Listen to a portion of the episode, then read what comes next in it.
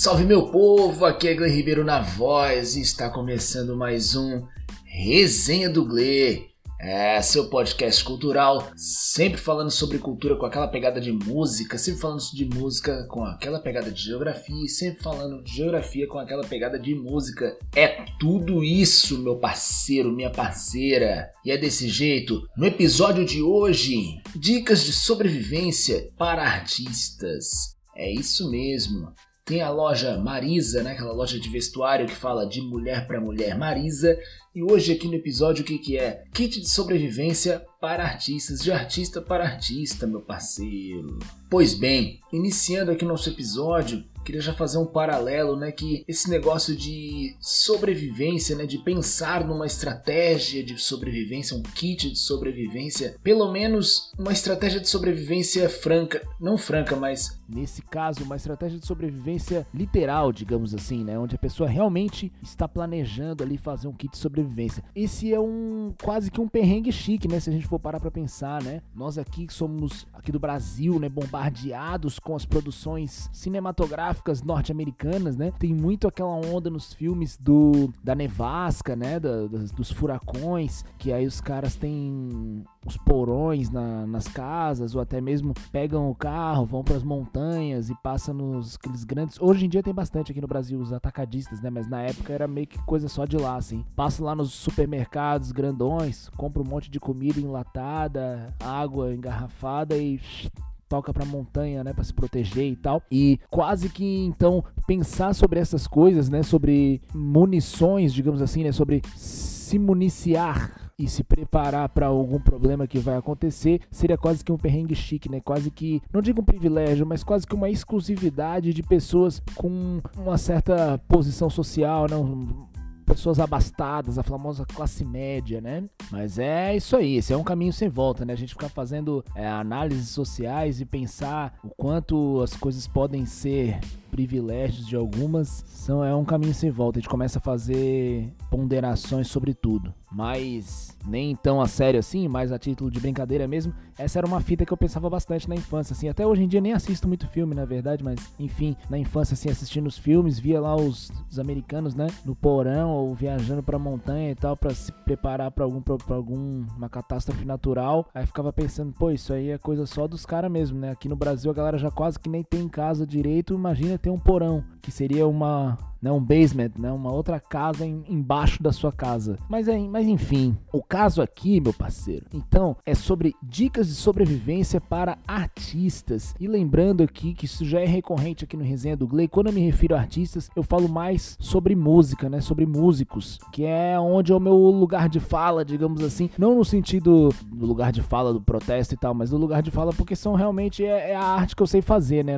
Jamais saberei desenhar, pintar alguma coisa, atuar, talvez, é um sonho, mas enfim. Quando eu falo de arte aqui, eu estou falando de música. Então o kit sobrevivência aí de artistas, ele caminha nesse sentido, né? Para artistas da música, certo? E aí entra qualquer gênero musical, qualquer configuração de carreira, né? Artista solo, banda, grupo, vai de tudo, né? Pois bem, lá no início do podcast, lá no início do Resenha do Gle, em 2020, no segundo episódio, né, onde eu falo sobre globalização e mercado musical, eu cito ali os três pilares, digamos assim, de manutenção da carreira artística, né? Que seriam os royalties, o merchandising e o show, certo? Né, os royalties seriam os pagamentos de direitos autorais e direitos conexos né, das músicas, das gravações. O merchandising seria os produtos que o artista tem a vender e as propagandas que ele faz. E os shows, obviamente, são os shows, né, as apresentações, às vezes com cachê fechado, às vezes com resultado de bilheteria, enfim certo? No entanto, passado aí um ano de pandemia, eu fiz lá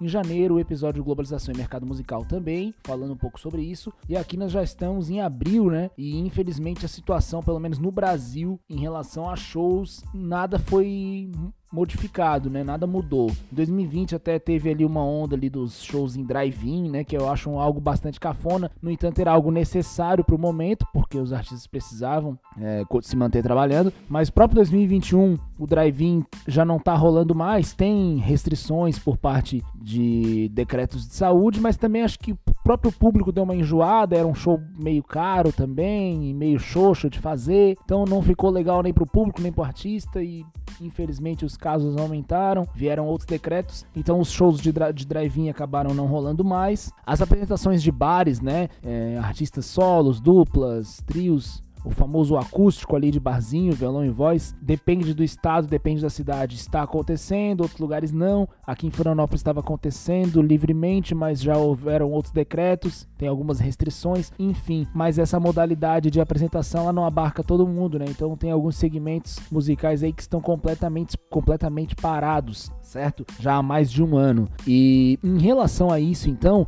volta aquela questão que eu já abordei nesses dois episódios de globalização e mercado musical, né? Volta com toda a força, então, os royalties e o merchandising. Existe um, em relação a royalty e merchandising, existe um cálculo que diz que para cada camiseta vendida, a renda que vem pro artista é equivalente a 5 mil streams. E esse cálculo ele varia, porque na verdade depende de quanto vale 5 mil streams, né? Atualmente no Spotify aqui no Brasil, 5 mil streams valem aproximadamente uns, uns 15 dólares aqui no Brasil, né? Então um dólar a 5,50 e uns 82,50.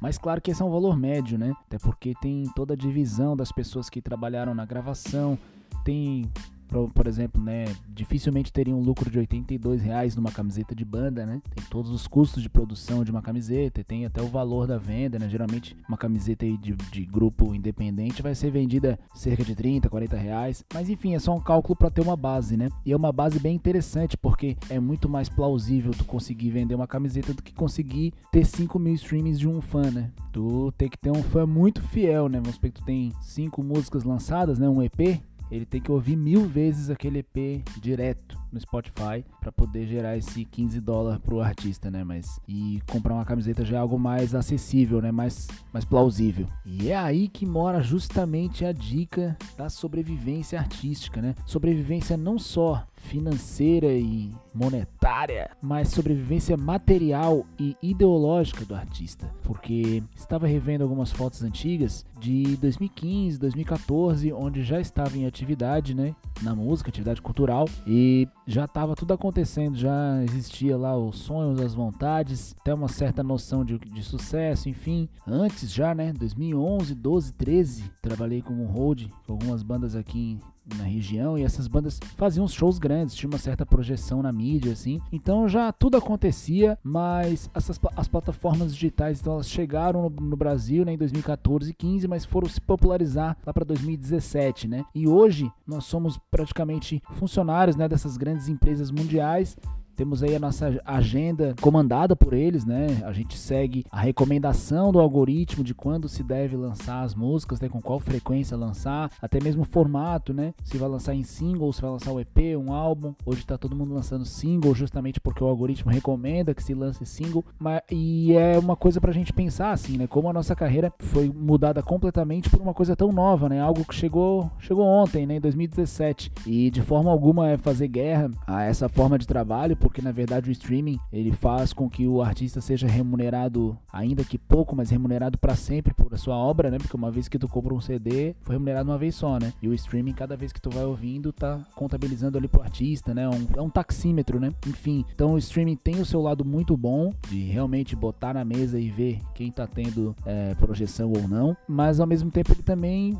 nos condiciona, né? E é um condicionamento tão recente, né? Uma coisa tão recente que tem nos tirado o sono, tem nos deixado tão preocupado e a gente deve pensar então de uma maneira mais ampla, pensar na nossa carreira enquanto uma não necessariamente uma extensão da nossa vida, mas enquanto algo que a gente realmente faz da vida, né? Como as pessoas perguntam, né? O que, que tu faz da vida, né? A nossa carreira é muito o que a gente faz da nossa vida, né? Então, nossa vida já começou antes de chegar a essas grandes empresas e essas empresas podem acabar, nossa vida vai continuar. E é necessário que a gente tenha esse olhar, então, para materializar a nossa obra, certo? Nós, a gente pode lançar, por exemplo, músicas na internet, mas é muito interessante fazer uma prensagem de uma mídia física, né? Seja um CD, um próprio pendrive, ou até mesmo ir atrás de prensar um vinil ou uma fita cassete, enfim. Mas como um item de colecionador, né? A gente sabe que o público vai ouvir pelo digital, é óbvio, né? Um, um aparelho de CD hoje em dia, uma galera que nem tem tem aparelho de CD em casa, os carros não tem mais, enfim, os computadores não vêm mais com leitor de CD. Inclusive, ouvir pelas plataformas é mais interessante pra gente, tanto nesse sentido do, dos streams, né? Mas é interessante ter o CD físico e outras formas da gente conseguir encostar na nossa carreira, digamos assim, da gente conseguir apalpar, né? Ter itens, né, de vestuário, né? Camiseta, casaco, boné, enfim, coisas que tenham a ver com a linha editorial do artista, aquilo que eu já falei no episódio de globalização e mercado musical, muito interessante. Até mesmo fazer uma espécie de fanzine, né, como se fosse um, um livrinho, uma revista que venha junto com esse álbum, né, com coisas escritas, com fotos, com ilustrações, enfim, trazer essa obra musical para itens que a gente consiga encostar, né, que a gente consiga observar com, as, com os olhos e com as mãos. Outra coisa muito interessante de se fazer é imprimir as fotos, né? O pessoal recomenda fazer isso até de vida pessoal, né? Fotos da família, dos amigos, enfim. Aquilo ganha um, um, outro peso, né? Quando tu tira uma foto, tu imprime e tu olha essa foto 4, 5 anos depois, tu, porra, tu traz uma outra, uma outra vibe, né? E se a foto fica na nuvem, né? Nas redes sociais, as redes sociais vão perdendo uso, né? E vão ficando obsoletas, enfim, aquela imagem também se perde junto com aquela rede que acabou, mas as nossas lembranças não podem depender dessas grandes empresas, né? Então, a partir do momento em que a gente imprime imprime uma mídia musical ou imprime uma foto, imprime um post, é um texto escrito, enfim, que seria um post, é, aquilo vira uma história nossa e não necessariamente uma história do algoritmo, né? Isso traz um outro peso, assim, a gente consegue, muitas vezes, o próprio artista não consegue apreciar a sua obra justamente porque ele fica muito preso nos números, né? Então, às vezes a gente lança um, um trabalho, né, um EP, um álbum e fica ali pensando se aquilo vai bombar e ansioso e tal, mas se a gente olha depois de 5, de 10 anos aquele, aquela obra musical, sobretudo se ela tiver impressa, a gente consegue perceber a nossa história sendo escrita, né? O nosso legado sendo construído, né? Nosso legado enquanto ser humano, enquanto artista, né? Isso é impagável. Então, uma sobrevivência hoje que eu posso recomendar para mim e para outros artistas é tenha material de sobra, sabe? Tipo, leva, vai fazer um show agora quando acabar a pandemia, a gente conseguir voltar a fazer show, leva um videomaker junto, leva um fotógrafo junto, mesmo que custe caro no começo, mas leva alguém para registrar esse show, para tirar umas boas fotos desse show. E, se possível, guarda esses vídeos num pendrive, num, num arquivo que não vá se perder, mesmo que não for postar no YouTube, é, imprime algumas dessas fotos, guarda essas fotos numa nuvem segura, não fica dependendo só das redes sociais, porque o que hoje parece meio caro, tu contratar um, um, um profissional da, dessas imagens, daqui 10 anos aquilo vão vir um documento, sabe? Um, um documento impagável. Até para tu se olhar assim, ah, como eu tava diferente, olha meu cabelo, olha como eu tava magrinho, como eu tava gordinho, enfim, sabe? Então, é, faz parte da sobrevivência do artista, sobrevivência do legado artístico, né? Deus o livre quando a gente morrer. Alguém quer fazer um documentário sobre a tua vida, vai ter materiais teus. Então, é isso, galera. Gerem conteúdos não só conteúdos diários nas redes ali pra gente bombar, mas gerem conteúdos que ajudem a escrever a nossa história, tá certo? Esse é o meu recado de hoje. Acompanhe um pouquinho do meu trabalho lá no arroba Gle, Ribeiro, no YouTube também. Se colocar a resenha do Gle, Gle Ribeiro já aparece lá, tá certo, galera? Um grande abraço, viva a democracia, cuidem da sua saúde mental e física e um abraço. Valeu, valeu!